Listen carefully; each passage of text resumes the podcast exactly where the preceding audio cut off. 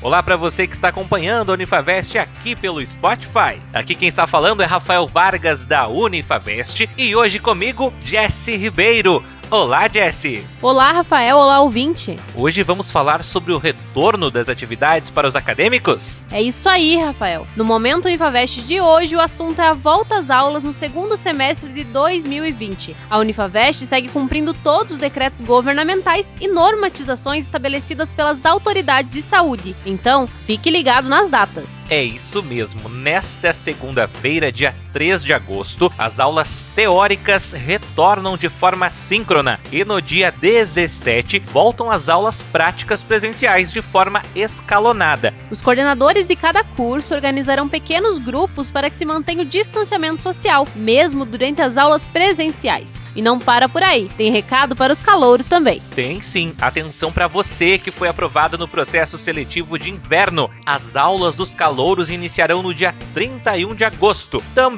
de forma virtual, respeitando todos os decretos do governo.